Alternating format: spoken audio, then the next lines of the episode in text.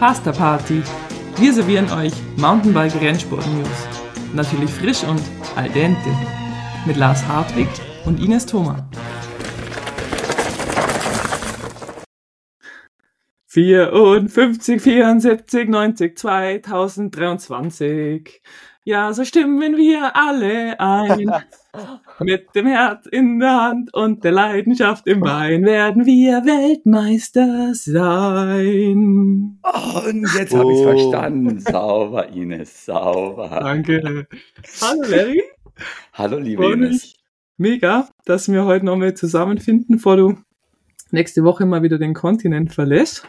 Ja, Und herzlich willkommen ähm, zu einem Gast, den wir jetzt schon ein paar Mal angekündigt haben tatsächlich. Ich freue mich mega, äh, denn unser Gast heute, der ist äh, gerade mal 18 Jahre alt und trotzdem schon Deutschlands erster und einziger Downhill-Weltmeister. Hallo Henry. Hi Leute. hey Henry, Moin, schön, dass du moin. dabei bist. Schön, dass es heute geklappt hat. Ich freue mich. Ja, Henry, du ähm, solltest eigentlich momentan in Kanada sein, werden sich wahrscheinlich viele wundern. Erzähl mal ein bisschen, wo bist du denn gerade und warum bist du nicht da, wo du gerne wärst? Ja, ich bin leider zu Hause, weil ähm, ich war im Weltcup Andorra, bin gecrashed im Training und habe leider mein Handgelenk gebrochen Mhm. und habe wieder wie letztes Jahr Kanada beziehungsweise Amerika, USA verpasst. Das heißt, wo bist du letztes Schade. Jahr gestürzt? Genau auch in Andorra. Ich wollte gerade drauf hinaus. Ich wollte gerade Andorra. drauf hinaus. Andorra ist der aktuelle, noch aktuelle Ja, ja. Endgegner vom Henry. Der Ähm, einzige. Ja. Okay. Bin bitter, aber naja, gehört Ja, dazu. Wie schlimm Ja. ist die Verletzung? Also ist jetzt schon wieder sechs Wochen her, deswegen also zur Zeit geht halt okay. Fehlt bisschen Mobilität, aber wird sich bessern mit der Mhm. Zeit auf jeden Fall. Wir haben ja schon ein paar Mal drüber gesprochen, Henry. Wir haben in den letzten Wochen ja auch mehrfach telefoniert. Das ist einfach part of the business, ne? Ja, Es gehört ja Deswegen einfach mit dazu, gerade so, muss- wie du diese Saison gefahren bist. Super stark. Und wenn man so weit vorne mitfährt, fährt man halt auch immer so ein bisschen on the edge. ja. Und ja, gehört kann das dazu. ja. Ist es was, was bei dir ständig mitschwingt, dass du denkst, äh, Verletzungen können irgendwie jederzeit passieren oder ist das irgendwie, wo du gar nicht dran Mm, denkst? Ja gut, also also Respekt ist immer da beim Fahren, also eine Angst nie. Aber natürlich zu wissen, okay, du kannst jederzeit irgendwo einen dummen Fehler machen und dann crashen. Kommt manchmal mehr oder manchmal weniger in den Kopf, aber im Großen und Ganzen eigentlich nicht so wirklich. Mhm. Also ich weiß nur, gehört dazu. Und Ja. Und hattest du, hatte ich, hattest du schon viele schlimme Verletzungen oder ist das ähm, bei dir nur ganz ähm, glimpflich bisher gelaufen? An sich eigentlich nur die Klassiker. Ich hatte jetzt sogar äh, zweimal Schlüsselbein gebrochen. Hm. Äh, eine heftigere Verletzung war früher, ich weiß gar nicht mehr, wann das war, ich meine 2017. Da hatte ich mir die Hüfte ausgekugelt. Das war ein Willing. Da war ich Vorstarter beim DHC. Äh, weiß ich auch nicht, wie das passiert ist, aber alles gut. Also Okay, alles normal jetzt wieder. okay.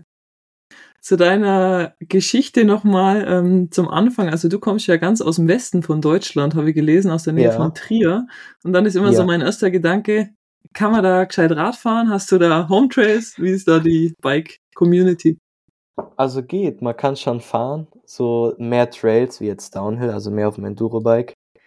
Äh, dann sind so richtige Downhill-Strecken, sag ich jetzt mal, näher gelegen, wie jetzt Heidelberg. Hatten wir viel gemacht früher im Winter, viel geschuttelt da.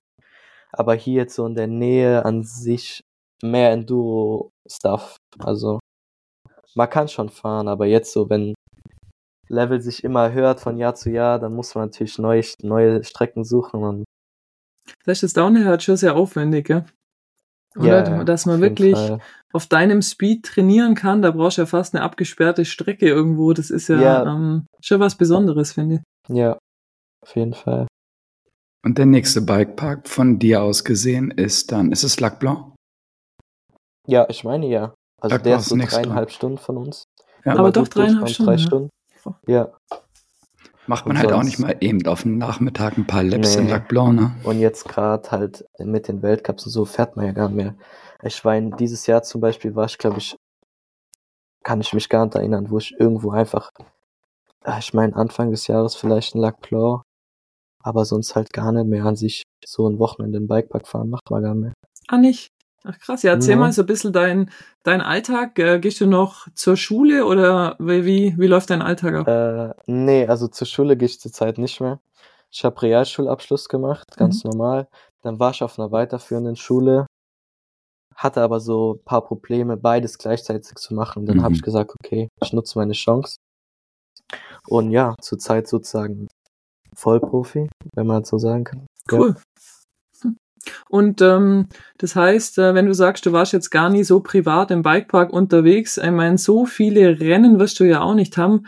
Wie, ähm, wie gestaltest du dein Training? Ist es dann immer teamintern oder wie, wie trainierst du? Ähm, Jetzt muss ich gerade überlegen, also dieses Jahr war ich zum Beispiel viel in Italien.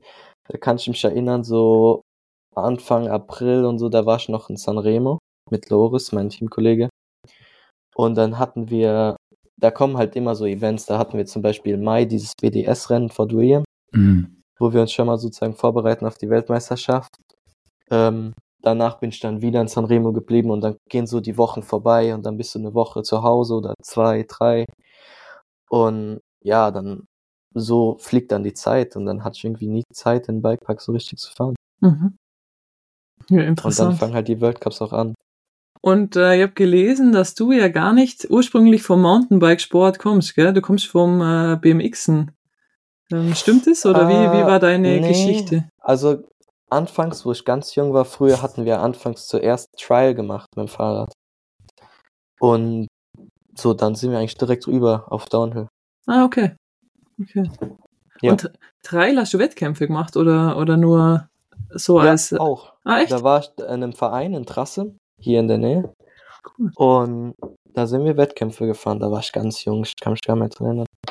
Äh, acht, also wo ganz am Anfang war, so acht, glaube ich. Noch jünger als jetzt. ja, auf jeden Fall. So fing das an. Ich kann mich an deinen Vater auch gut erinnern. Wir haben mal ein Ah, Canyon-Shooting wo- gemacht. Ja, ja. Weißt du das da, noch? Da kann ich mich auch erinnern, auf jeden Fall. Und dann bin ich mit euch im Auto gefahren und äh, ich fand deinen Vater total sympathisch. Ähm, ich hatte auch immer sehr viel Unterstützung von meinen Eltern Ja. und mir kam das so vor, der war irgendwie so unterstützend, aber nicht aufdringlich, oder wie, ja, ja, genau. wie hast du das genau erlebt so. als Teenie? Also der hat für uns halt alles gemacht, wo wir halt äh, die Rookie-Serie gefahren sind oder äh, noch Europacups dann später. Da war der halt Koch, Supporter, Mechaniker, also alles zusammen.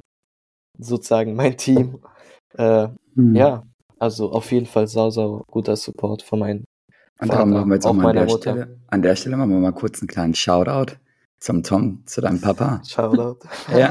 Thomas Müller. Du kennst ihn auch schon lange, Larry, wahrscheinlich, oder? Wie war dein Ja, ich- Kontakt da? Ich, ich kenne den Tom genauso lange, wie ich ihn Henry kenne, seit 2017. Mhm. Ähm, da war der Tom, war ja auch mit euch beim ersten Kickoff-Termin, der bei Canyon war, da war der Papa ja auch mit. Aber wir mussten die Jungs ja da hinkommen. Ähm, Ja. Ja, und seitdem kenne ich den Tom. Immer wenn ich die, die Jungs gesehen habe, war der Papa halt auch dabei. Wie es halt ist in den jungen Jahren. Ohne so einen Elternteil oder ohne Eltern, die das Ganze irgendwie so supporten, ähm, kommst du halt nicht auf die Events. Und Ja. war das Canyon Young Guns Team, äh, war das dein erstes echtes Team? Ja, da war mein erstes Team. Kam ich rein, wann kam ich da rein? 2016? Ich meine 2016. Okay. Und dann bist du jetzt ähm, intern, wenn man so will, aufgestiegen. Weiß nicht, ob man Ja. das so sagen kann. Und bist jetzt Teil des ähm, Canyon Profi-Teams. Ja, Canyon Collective Pirelli. Und was hat sich verändert? Viel. Also, ja, man steigt halt auf in den Weltcup. Alles wird mehr professionell. Man lernt so generell die Abläufe kennen. Und die Leute, halt, wie gesagt, die Professionalität.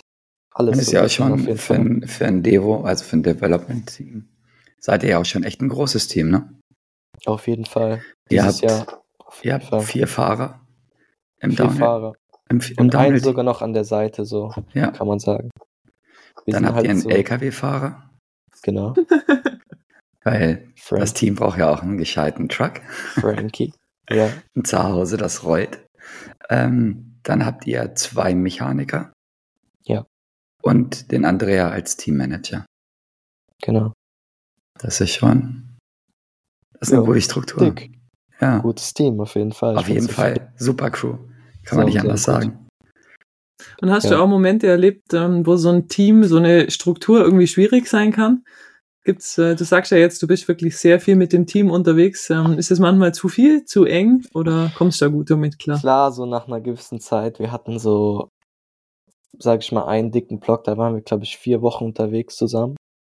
Da ist halt dann natürlich schon so, man lernt auch andere Seiten von den Leuten kennen, also die sind alle cool und so, aber klar, dann hackt man mal aufeinander rum oder man kriegt irgendwo durch komische Sachen Stress, Mhm. unnötig auch manchmal.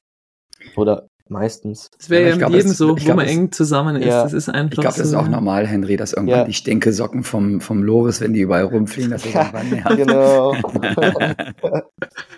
Ja, das, ist, das ist aber in jedem Team so, komm, Ines, sei ehrlich, wenn wir zusammen früher Ja, klar, unterwegs logisch. waren und wir haben so einen, so einen dicken Block gehabt, zwei Events in Neuseeland und ähm, dann noch weiter nach Australien. Da war dann halt irgendwann auch rum, ne? Ja, jeder hat seine Macken, gell? Und Sportler Total. sind schon Ja. oft äh, Individualisten ähm, und äh, auch nicht die einfachsten Menschen. Also da braucht man nicht ähm, drum herum reden. Aber ich kann dich beruhigen, Henry, Ja. je älter du wirst, desto mehr lernst du es zu akzeptieren, was Ja. um dich herum passiert und dass es dir mehr oder weniger am wertesten vorbeigeht. Auf jeden Fall. Was mich nur interessieren würde, wie eng ist denn euer Kontakt, wenn du jetzt als Junior da in den Weltcup reinkommst? Hast du wirklich mit den Top-Stars, die ja sicherlich deine ganze Jugend hinweg deine Ja. großen Vorbilder waren, hast du da engen Kontakt oder ist es für die so ein bisschen so, ja, ist halt ein neuer Junior, pff, weiß ich auch nicht, kenne ich nicht. Also natürlich bei manchen mehr, bei manchen weniger. Viele kennen dich natürlich so vom Namen, aber mit vielen redest du nix. Und gibt natürlich auch paar Pros, da ist man mehr zusammen. Mhm. Hat man schon ein bisschen Zeit verbracht oder so. Äh, ja. Und ist da jemand menschlich, wo du sagst, der ist wirklich toll und gibt sich irgendwie auch mit den jungen Sportlern ab? Fällt dir da Also jemand ein? Da fällt mir Leuk Bruni eigentlich direkt ein, weil, also ich kenne den gar nicht so gut. Ich habe mal mit dem geredet und so, aber jetzt nicht so, dass ich mit dem eng bin. Aber ich finde, der kommt sau sympathisch rüber und auch äh, sau am Boden. Mhm. Also bedeutet, der, der guckt auch viel auf die Junioren, der guckt sich die Namen an. Äh, ja. Und der hat ja eine ganz große Reichweite, deswegen finde ich, ist der trotzdem noch so. kann ich komplett unterstreichen oder ähm, supporte ich komplett deine Aussage. Ich habe den ähm, Loic habe ich auch kennengelernt. Da waren wir im Finale, waren gerade am Abbauen mit, äh, mit unserem Team. Und äh, da kam er um die Ecke und war mit dem Verger zusammen. Die waren Radfahren nach dem, nach dem Rennen im Finale. Und da kamen die einfach dazu, haben, haben sich dahingestellt, haben jedem die Hand gegeben, haben jedem Hallo gesagt, haben sich Ja, unnötig, haben sich beide vorgestellt. Da habe ich halt auch gedacht, so, hey, Respekt, wenn du so das Level hast. Mhm. ja, ja. Und gehst halt so auf die meine Leute zu, das ist halt schon sehr auf dem Boden geblieben. Von daher kann ich deine, deine Aussage da absolut verstehen. Ja, Schön. Sehr sympathisch. finde ich auch. Ja, das ist Aber jetzt mal Butter bei die Fische, Henry. Wer ist dir besonders sympathisch? Da fällt mir da direkt die Überleitung ein. Ähm, Barell kennst du ja auch schon lange. Ihr wart ja früher auch mal hier und da zusammen Rennen fahren. Ist Auch schon lange, ja. Und ich, das war relativ am Anfang, dass ihr auch, dass ihr auch zusammen schon auf dem Rad war. Das war Im zwei, Winterberg im Dirt Masters. ja, Da bin ich mit dem gefahren. 2017 meine ich auch. 2017 auch war das, ne? Ja, Ja. bin ich auch der Meinung. Kann ich mich erinnern. Und ähm, er hat ja nun auch eine, eine leitende Position bei euch im Team. Also man muss vielleicht für die Zuhörer, damit auch jeder folgen kann, der Fabian Barrell sitzt quasi als Director äh, Collective Gravity ganz oben drüber und ist halt verantwortlich und mitverantwortlich für das Collective Downhill Team, für das Collective Enduro Team, für das Collective P-Ready Team und das Collective Dainese Team, was ja das Ja. Devo-Team im Enduro-Bereich ist. Das sind Genau. vier Teams. Aber ihr arbeitet ja nun halt auch sehr eng mit ihm zusammen, da er ja eigentlich auf jedem Downhill World Cup unterwegs ist.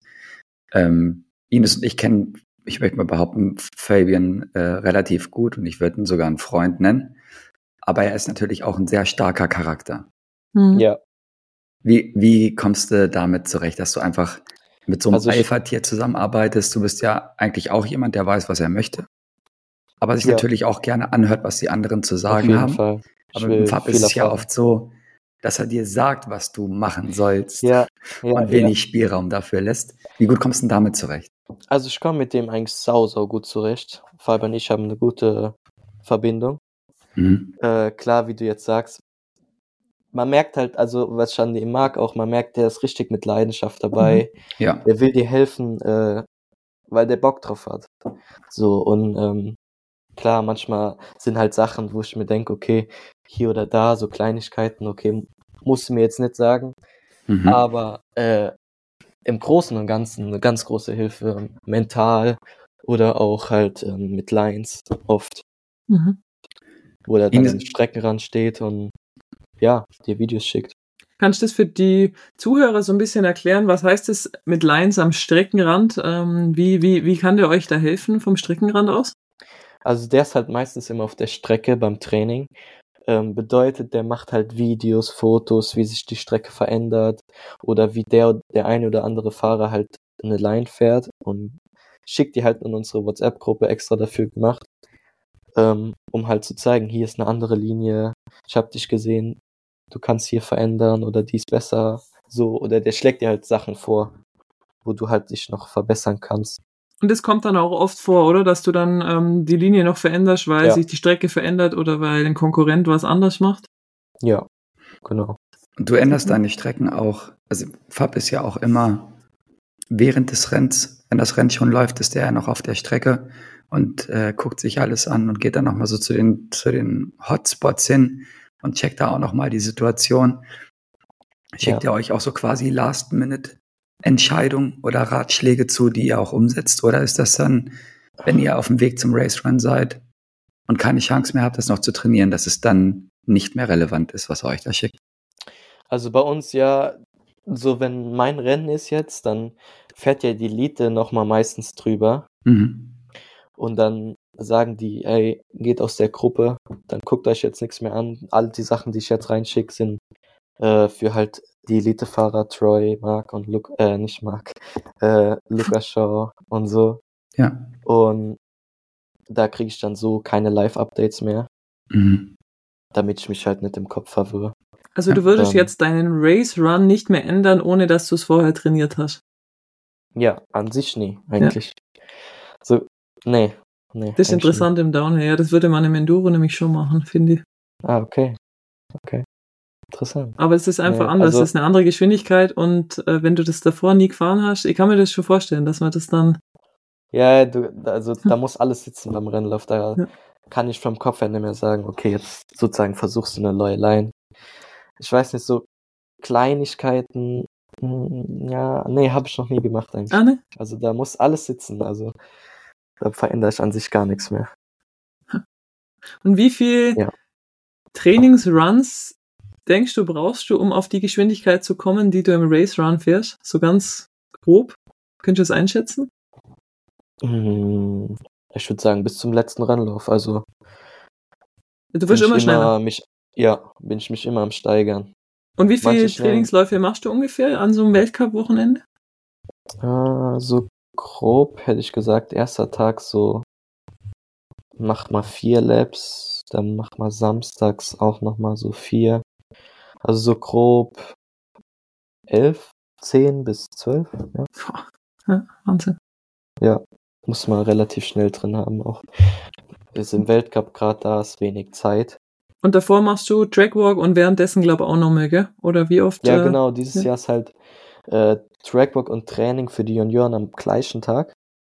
Ist relativ anstrengend. Du kommst halt die Strecke runter, musst dich anziehen, hast so ein bisschen, sag ich mal, die Beine äh, schwer, jetzt nicht so extrem, aber ein bisschen halt, muss ich umziehen, direkt hoch, alles umsetzen oder was du vorhast. Ist mhm. schon stressig, der Tag auf jeden Fall. Das ist krass, ja. Wenn da irgendwie neue riesige Sprünge oder irgendwas drin sind, dann siehst du ja, musst danach direkt machen. Ja. Aber da habe ich kein Problem. Das wird mir aber Stress, mit, mit Sprüngen oder so, da habe ich eigentlich nie Probleme gehabt. die mache ich, also versuche ich ziemlich am Anfang direkt zu machen. Ja, könnte ich mich jetzt auch gar nicht dran erinnern, wo ich Einsprung hatte, wo ich gestruggelt habe oder so. Echt? Nee. Beeindruckend. Was sind dann Stellen, wenn du jetzt an die diesjährigen Weltcup-Läufe denkst? Wo, wo sind Stellen, wo du struggles? Äh, muss ich jetzt überlegen. Ja. Schwer zu sagen. Wo struggle ich? Äh, Gibt's gar nicht. ich, ich, ich klinge, wollte jetzt nicht so abgehoben klingen. Äh, Nö, kann ruhig sagen. nee, ich weiß nicht. Ist ja cool, oder? Wenn Ist dir da okay. so schnell nichts einfällt. Gen- Ist ja super. Gen- Generell, generell die Strecke, weil die Sohle ist halt einfach krank. Ähm, Weil? nee. Einfach halt, weil, weil die von der Länge relativ lang ist ähm, und halt die ganze Zeit Schläge und Ist nur am Hämmern. drauf, ja, am Hammern ist man da, bam, bam, bam. Ja. Und die haben dieses Jahr zum Beispiel auch entschärft sozusagen, aber im Endeffekt war die einfach auch trotzdem genauso, genauso hart, sage ich jetzt mal. Henry, du bist ja unser aktueller Junior World Champion im Downhill. Hm. Ist deine letzte Saison Ja. als Junior. Athlet. Ab nächstes Jahr Schluss mit lustig. Dann geht's hoch in Big die step. Elite-Klasse. Big Step. Ja, natürlich wirst du auch erstmal deine Zeit brauchen, um dich dann im Elite-Feld zurechtzufinden. Vielleicht auch nicht. Wer weiß. Mal gucken, mal gucken. Wenn du es dir aussuchen könntest von den Strecken, die es aktuell gibt und so wie, wie, wie das Format aktuell ist, wenn du dir eine Strecke aussuchen könntest, auf der du jemals in der Elite-Klasse einen Downhill World Cup gewinnen könntest, welche Strecke wäre das? Ähm, also so spontan fällt mir jetzt ein Lot. Lot hat mir bis jetzt am besten gefallen. Mhm. Äh, einfach weil, ich würde auch sagen, weil der, der Boden so wie bei uns daheim ist, Mhm. so mäßig. Und ich mag auch Steine mehr zum Beispiel wie Wurzeln. Also die Strecke fand ich bis jetzt sogar am besten. Mhm. Äh, und Fort William würde ich auch sagen. Hat mir dieses Jahr ultra gut gefallen, wo die die neu gemacht haben. Oben der Teil, der hat einfach gut geflowt. Und dann so die Mischung von oben ohne Bäume mit Stein und diesen Kiesboden, den mag ich eigentlich auch sogar. Ja, Äh, und dann unten im Wald rein. Doch, die zwei würde ich sagen. Ja, dann nimm Ja, uns doch vier- mal mit auf deinen äh, Gewinner-Run, wenn du es gerade eh äh, so schön beschrieben hast. Was ging dir denn da durch den Kopf die Tage davor? Warst du eigentlich der Favorit in deinem Verständnis oder war das dann Äh. total überraschend? Wie, wie war das für dich? Nee, also ich habe mich schon die ganze Zeit als Favorit dazu gezählt. Also ich hatte auch im Kopf die ganze Zeit so dieses, ja, überzeugende, okay, ich kann hier gewinnen, ich mach das, ich mach das. Und ich glaube, das hat mir auch viel geholfen, für im Endeffekt das umzusetzen. Ähm, ja, also doch, ich kam da schon hin mit der Erwartung, okay, ich hole hier den Sieg. Hm. Auf jeden Fall. Hammer. War, war krass. für, für jeden, Hammer. der es noch nicht gesehen hat, meiner Meinung nach sollte es jeder gesehen haben. Wir können ja einfach mal in die Show Notes ähm, den GoPro-Run vom Henry reinhauen. Mhm. Ähm. Das, das Hat- war auch krass. hat mir die Kinnlade runterfallen lassen. Das war für mich, ähm, ja, natürlich klar, ist man auch nah dran bei dir. Ich kenne dich schon lange. Ich kenne dich auch nicht ganz so schlecht, möchte ich mal behaupten. Da ist man emotional auch noch äh, näher dran. Äh, es war dann deine Weltmeisterstrecke oder deine Weltmeistertitelstrecke. Aber wir packen das auf jeden Fall mal in die Show Notes. Leute, klickt mal drauf. Ähm, War interessant mit der GoPro. ja. Ich hatte, äh, weil ich hatte noch nie meinen Lauf gefilmt mit GoPro, also so einen Mhm. Rennlauf, weil ich auch nicht durfte von, von den Regeln her. Ja. Und Gabe meinte zu mir, also äh, Teammanager, ähm, du darfst filmen, also du hast die Erlaubnis. Und dann dachte ich so, okay, okay, ich glaube, dann hol ich die GoPro mit. Und dann hat mich noch mein Mechaniker davor so gefragt, willst du wirklich die GoPro mitholen wegen Aerodynamik und so, weil wir hatten äh, bei unseren Helmen extra die Schirme äh, hier oben geschnitten, damit mehr Luft durchgeht unten für den Motorway. Mhm. Und ja, dann hat er mich halt nochmal gefragt. Dann habe ich aber gedacht, nee, das Ding film ich. Und du hast die GoPro auf dem Visier oder drunter? Drunter. Drunter. Ja, okay. Nee, auf dem Visier wird mich, glaube ich, stören. Weil es machen ja auch manche, ähm, äh, die Rachel zum Beispiel, äh, wahrscheinlich auch, weil GoPro halt ein großer Sponsor ist und da wundere ich mich auch mal. Es geht alles um Aerodynamik und dann klatschen die sich die GoPro Ja. aus wie sie, oder? Ja, Das ist, ähm, ja mich schon immer irgendwie schon. Irgendwie schon. Ja, schau, das war das Omen Ahnung. der GoPro, gell? Oder ist es jetzt so ein Ding, dass du denkst, im nächsten Run den film ich auch wieder? Vielleicht. Äh, ja, habe ich drüber nachgedacht, aber äh, ist jetzt nicht so für mich dann so, oh, Gewinnerritual. Ja, ja. So, da mache ich keine so Dinge eigentlich, Hm. dass ich mir da so was, sag ich mal, einbilden will und Das ist richtig Nee. so, ja. Ja. Mir ist dann auch irgendwie so ein Aberglaube Ja, entsteht. ja, Ja, ja. genau, das nee, Gott ich sei so Dank. nicht. Finde ich auch. Dann du irgendwann an, erst den rechten Schuh anziehen und dann den linken Schuh Ja, anziehen. oder- oder Nummer 13 umdrehen, das ist auch so, ich weiß nicht, finde ich Quatsch. ist, Irgendwie. ist Ich okay, so nicht Sachen zulassen, solche Dinge. Ja. Ja, finde ich so irgendwie unnötig. Weil du gerade gesagt hast, mit dem Schild ausschneiden, ich weiß, dass das unsere Zuhörerinnen ähm, extrem interessiert. Insights, die die Pros machen, was jetzt ein normaler nicht macht. Fällt dir da irgendwas ein? Bike-Tuning, Klamotten, extra enger.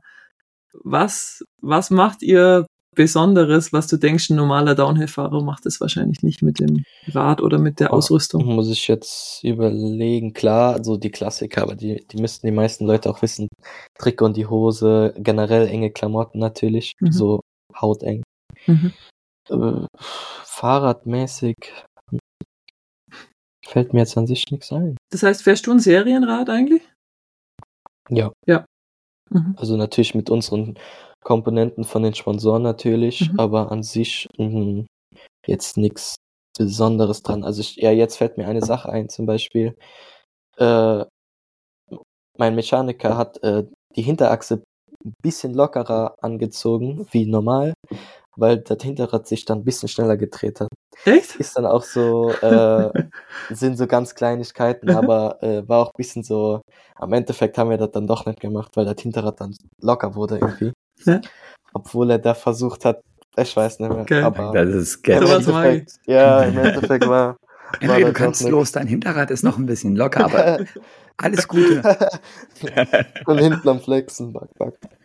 Oder wenn dann Nee, das Fett aus allen Kugellagern rausgenommen wird, dass es sich ein bisschen besser dreht, aber dann sind die halt irgendwie auch kaputt nach ein, zwei Läufen. Ja, genau, so, Hm. so, So Sachen halt, halt. gell? ja. Und es ist ja halt einfach, ja, ich kann es verstehen, dass man drüber nachdenkt, gerade bei so einer Strecke wie Fort William, jetzt um mal bei dem Beispiel zu bleiben, wenn du das für die Leute, die zuhören und die's, ähm, die nicht ganz folgen können, wenn man die Hinterradachse hinten oder auch vorne ganz fest anzieht, entsteht einfach durch die Endcaps, die auf der Narbe sitzen, ein Druck auf dem Lager, weil, der, weil, der, weil, weil die Caps halt auf zusammengequetscht werden. Die Narbe wird quasi komprimiert. Und je mehr die Narbe komprimiert wird, desto mehr Reibung entsteht in der Narbe und desto schlechter dreht sich halt das Laufrad. Und darum kann man halt schon auf dumme Gedanken kommen, was man dann nicht noch alles locker machen könnte, Ja, damit es ja. auf solchen Strecken besser rollt. ja. Bist du generell ein Fan, das passt jetzt nicht ganz zum Thema, aber ist mir irgendwie eingefallen zum Thema lockeres Laufrad. Bist du ein Fan von Carbon oder von Alu, wenn es darum geht, ob die Sachen vielleicht zu steif werden oder eher schön flexig sind oder wie es? Ist noch schwer zu sagen. Also so, so richtig weil wissen tue ich es nicht, aber ich mag, also zurzeit fahren wir auch die Carbonfelgen Ah, schon. Mhm. und ja, also die mag ich schon und ich weiß auch, also so zu viel Flexung mag ich auch nicht. Also dann mehr in Richtung steif. Okay. Und es gibt ja noch andere Dinge, wie man über, über den Flex arbeiten kann oder Flex reinholen kann, indem man die Speichenspannung ein bisschen rausnimmt. zum Dadurch kann die ja. Felge halt auch mehr arbeiten und sich seitlich bewegen. Also es gibt ja auch schon noch ein paar Tricks, die man anwenden kann, um da halt ein bisschen mehr Bewegung ins Ganze Ja. reinzubringen. Ja, da Und- hatte ich auch schon mal versucht, zum Beispiel Loris fährt nämlich ein bisschen lockere, mehr lockere Speichen. Ja. Äh, mag ich aber zum Beispiel gar nicht. Ist auch was, das ist, das ist was, wie mit vielen Dingen, Henry, ähm, gerade wenn man auf so einem Level fäh- fährt wie ihr, das probiert man nicht einmal aus und sagt so, ja, das ist jetzt mein neues Ding, sondern man braucht halt auch ein bisschen Feeling Ja. oder ein bisschen Zeit, um sich an das Feeling zu gewöhnen, weil das Rad halt einfach anders funktioniert. Das ist ganz klar, ne? Mhm. Aber hey, scheinbar hast du ja ein Setup, das funktioniert oder zumindest funktioniert hat diese Saison. Und äh, für alle, die mal in Koblenz sind und mal bei Canyon vorbeischauen, da steht auch dein Siegerrad bei uns ausgestellt im stimmt, Showroom. Hat gesehen. hat dann Ehrenplatz bekommen vom Ehrenmann. und ja, Kaffeekuchen bei Canyon und sich das äh, Rad vom Henry angucken, lohnt sich auf jeden Fall. Wir haben ja vorhin gesagt, du bist Deutschlands einzigster Downhill-Weltmeister somit. Wer waren denn in Deutschland früher deine Vorbilder? Gab's da, gab's da jemand oder gibt's andere Fahrer jetzt noch, die äh, mit denen du eng zusammenarbeitest? Ich meine, wir wissen, es gibt jetzt nicht so viele Äh. deutsche Fahrer im Downhill-Weltcup, aber ein paar gibt's ja doch. Hm, Nee, Vorbilder muss ich sagen, hatte ich eigentlich nie. Viele Kontakte halt mal mit so, zum Beispiel Simon Maurer fällt mir jetzt ein. Äh, Ein guter Kollege ist Nico Schlebes, der ist auch noch viel am Fahren. Früher auch besonders, jetzt im Moment halt nicht mehr so viel wegen Weltcups und so, aber Mhm. früher sind wir viel in Bikeparks zusammengefahren. Ähm, Spaß gehabt. Mhm. Ja. Und wenn wir mal so ein bisschen weggehen von den Weltcups, ähm, der Larry hat ja vorhin so schön gesagt, äh, welche Strecke würdest du gewinnen, wenn du sie jetzt aussuchen kannst? Was mich noch interessiert, äh, gibt es auch andere Formate, die dich interessieren? Ich meine, du bist ja sau jung. Ähm, viele junge, wie heißen die, Free Racer träumen ja auch so ein bisschen von Hardline, von Rampage, sowas. So. Ist das was, was dich Darkfest. interessiert? Darkfest, Äh, genau. Geht. Also ich hatte schon mal so eine Zeit, wo ich mehr Bock auf Sprünge hatte und äh, Lust auch mal so über die Line zu fetzen, aber äh, jetzt momentan reizt mich das eigentlich gar nicht. Mhm. Ich weiß nicht. Also ist der Fokus an voll sich- auf dem Weltcup. Ja, eigentlich schon. Also schon geil zu sehen, wie die da drüber hämmern. Und äh, KOC Griff oder so fällt mir jetzt ein mit Steez, weißt du, also, aber äh, sonst Mhm. genau, Big Will. Ja. äh, nee, ansonsten Bedürfnis jetzt da mal mitzufahren, nee. Unbedingt. Ist ja auch vollkommen okay. Du, Nicht unbedingt. du bist ja jetzt Das auch ist noch. großes Risiko. Also Ja, Ja. da Das kann halt an sich, also klar, man ist, die Leute sind sicher am Springen oder so, aber da kannst du halt bei so großen Sprüngen so schnell den Speed falsch einschätzen, einfach überhämmern und dann machst du halt nichts mehr. ja. So, hat man ja mal gesehen, ne? Ja. Ja. nicht, nicht nur einmal. Ja, Und darum, du bist auch noch jung, Henry. Das ist jetzt äh, dein zweites Jahr im Junior World Cup. Dein letztes Jahr im Junior World Cup. Im nächsten Jahr steigst du in die Elite auf. Das bedeutet, du bist noch am Anfang deiner World Cup Karriere. Und wenn man da fokussiert ist und den Spaß daran hat, ist das, glaube ich, auch nichts Verwerfliches. Was in so ein Ja. paar Jahren passiert, ob du dann auch ein Free Racer Weiß man. wirst, Ja. äh, das wird sich zeigen, oder ob du einfach just and only dich auf den, auf den Downhill World Cup fokussierst. Alles offen. ja, genau. Guck ich einfach, wo mich der Weg hinleitet. Schön. Was mich noch interessiert, weil du bist jetzt tatsächlich der erste Downhill-Weltcup-Fahrer, denn wir haben seit den ähm, Veränderungen, die jetzt dieses Jahr im Weltcup sind, mit der neuen Organisation, mit der ESO, ähm, wie würdest du die Saison Revue passieren lassen? Ich meine, du bist ja das Jahr davor auch schon Junioren gefahren, kannst du das eigentlich ziemlich gut vergleichen, denke ich. Wie ging die neue Saison jetzt mit der neuen Organisation für dich? Also anfangs war halt so, jeder würde ich auch sagen, ein bisschen skeptisch, auch Mhm. mit dem, gerade, also hat mich ja nicht betroffen, aber für die Elitefahrer Semifinale war ja viel so, wo viele gesagt haben, nee, äh, an sich aber bin ich da offen drauf zugegangen, habe einfach, mehr kann man auch nicht machen, so die Veränderung akzeptiert und geguckt, wie das läuft und an sich habe ich gar keine Probleme mit. Wie gesagt, am Anfang äh, eben äh, der erste Tag ist halt stressig mit Twagwalk und Training am einen Tag. War das ähm, früher anders? Ja, letztes Jahr war anders. Da, da hatten wir auch, auch äh, zusammen mit der Elite den ersten Tag Training. Heute ist es ja, also dieses Jahr ist ja so, du hast am Anfang, also der erste Tag Trackwalk und dann Training und da fahren nur die Junioren. Also Junioren, Mädchen und Jungs. Und da gehen halt natürlich auch alle Elitefahrer auf die Strecke. Ist halt für die auch cool zu gucken. Meine ich, habe ich jetzt ein paar Videos öfter gesehen von Ed Master oder so. Äh, aber an sich habe ich gar kein Problem damit. Und ich finde auch für die Elite mit diesem Semi-Programm eigentlich äh, gut. Mittlerweile. Anfangs war ich auch skeptisch und dachte, hm. aber mittlerweile würde ich sagen, ist auf jeden Fall gut und auch gerade für die Zuschauer Mhm. cool zu gucken. Ich finde es auch als Zuschauer ist es, äh, ist es gut, vor allem wenn man live vor Ort ist und sich halt die Mühe macht, dahin zu fahren. Ja, Ähm, eben. Also ich habe jetzt dieses Jahr nur zwei Rennen live angeschaut, aber dann hast du halt ähm, die Topstars da zweimal vorbeikommen, das ist schon Ja. cool. Finde ich auch gut.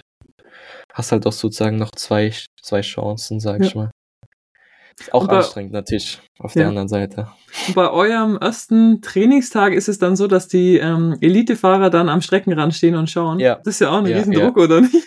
Ja, ja, also, ist irgendwie auch cool, so, keine Ahnung, ich mag's auch manchmal. Aber auf jeden Fall dann, ja, du siehst halt auf der Strecke, am Streckenrand dann direkt so alle auf einem Haufen, gerade so beim zweiten Lap, dann bist du oben, dann siehst du, wie die alle so in der ersten spannenden Sektion stehen. Da denkst du auch, okay, jetzt muss ich da vorbei, aber kein Problem. Kein Problem. Musste. ja. So, Jungs, ich zeige euch jetzt mal schön erstmal, wie man durch die Sektion durchstempelt. Das macht er dann mal nach. genau.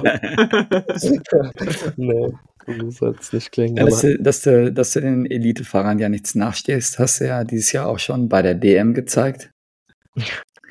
Als du Ja, deutscher. Meister Junior geworden bist und auch somit mit einer Zeit schneller warst als der schnellste Elitefahrer und dir da auch noch mal hast die Medaille um den Hals hängen lassen. Mhm.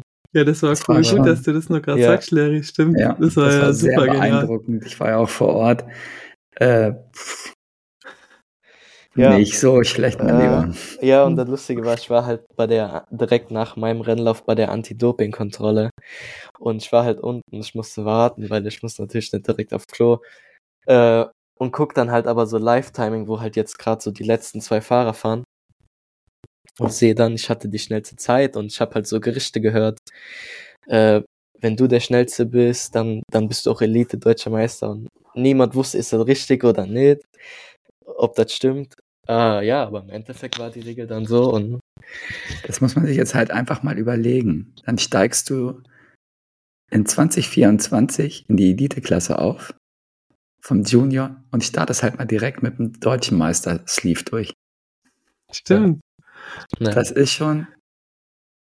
Mhm. Ich finde die Regel auch cool. Ich habe dieses Jahr was mitgekriegt bei der Straßen-DM zufällig, fällt mir jetzt gerade ein, und da ist es eben nicht so. Da gab es doch die deutsche Fahrerin, die sich dann nochmal in der äh, Nachwuchsklasse gemeldet hat, obwohl sie die schnellste war. Larry, hast du das mitgekriegt? Das war dieses Jahr Straße. Äh, oder Zeitfahren. Äh, und dann äh, dachte ich noch so, ach krass, ist die Regel so, dass gar nicht der Schnellste gewinnt. Äh, ich glaube, das ist nämlich nicht über so, überall so die Regel. Und ich finde es das mega, dass es im Downhill so ist. Das macht doch total Ja. Sinn, dass der Schnellste dann auch gewinnt und Ja. nicht nur der Schnellste, der sich für die Kategorie angemeldet hat. Das ist cool. mhm, finde ich auch gut. Ja, ich habe jetzt gewonnen, aber an sich finde ich die Regel auch so gut. Also ja, voll, Sinn. weil es, es ist Macht- ja auch für Sinn. denjenigen, der sonst gewinnt, komisch, wenn er weiß, er war, er war gar nicht der Schnellste. Also Ja, finde ich. ja, finde ich auch. Das findet der Henry so lange gut, bis er dann jetzt Elite-Klasse ist und dann der nächste Henry Kiefer um die Ecke kommt Da kommt und so ein sagt, hey, Furzer Jackson, und geh mal kurz beiseite, ich mach das mal eben. Nee, nee, nee. Gönn ich dem. Nein, ich finde das Format auch wirklich, ähm, gerade jetzt in solchen Situationen, es gibt den Leuten halt eine gute Möglichkeit, dass du halt schon mit einem Titel in die Elite-Klasse aufsteigen kannst. Von daher gleiches Recht für alle, den Jüngeren auch die Chance geben in der großen Klasse. Warum nicht? Auf jeden Fall. Henry, ich glaube, wir sind jetzt so ziemlich alle Punkte durchgegangen, die wir uns in der Vorbereitung aufgeschrieben haben. Natürlich hätte ich mir gewünscht, wir hätten unseren Podcast noch ein, zwei Wochen nach hinten schieben müssen, weil du in Nordamerika bist. Aber Ja, wie wir ja schon so oft gesprochen haben, Gesundheit hast du halt nur eine und von daher ist es die richtige Entscheidung, jetzt Ja. mal Mhm. den Speed rauszunehmen und die Verletzung verheilen zu lassen, äh, vernünftig Physio zu machen, dass es wieder alles in die richtige Bahn kommt. Und dann wird halt nächstes Jahr in der Elite-Klasse durchgestartet. So sieht's aus. Henry, Das ist der Plan. wir wünschen dir auf jeden Fall alles Gute für Danke. deine Erholung, für die weitere Generation und äh, freuen uns dann nächstes Jahr, dich in der Elite-Klasse sehen zu dürfen. Danke, Larry. Vielen Danke, Dank. Vielen Dank, dass wir Fan sein dürfen. Der deutsche Downhill-Sport lebt. So sieht's Ja, aus. ja, Mann. Ja, Mann. Wir drücken dir die Daumen. Henry, alles Gute für dich und bis bald. Mach's gut, ciao. Alles gut. Ciao. Bis bald. Ciao, danke. Danke, ciao. Ciao.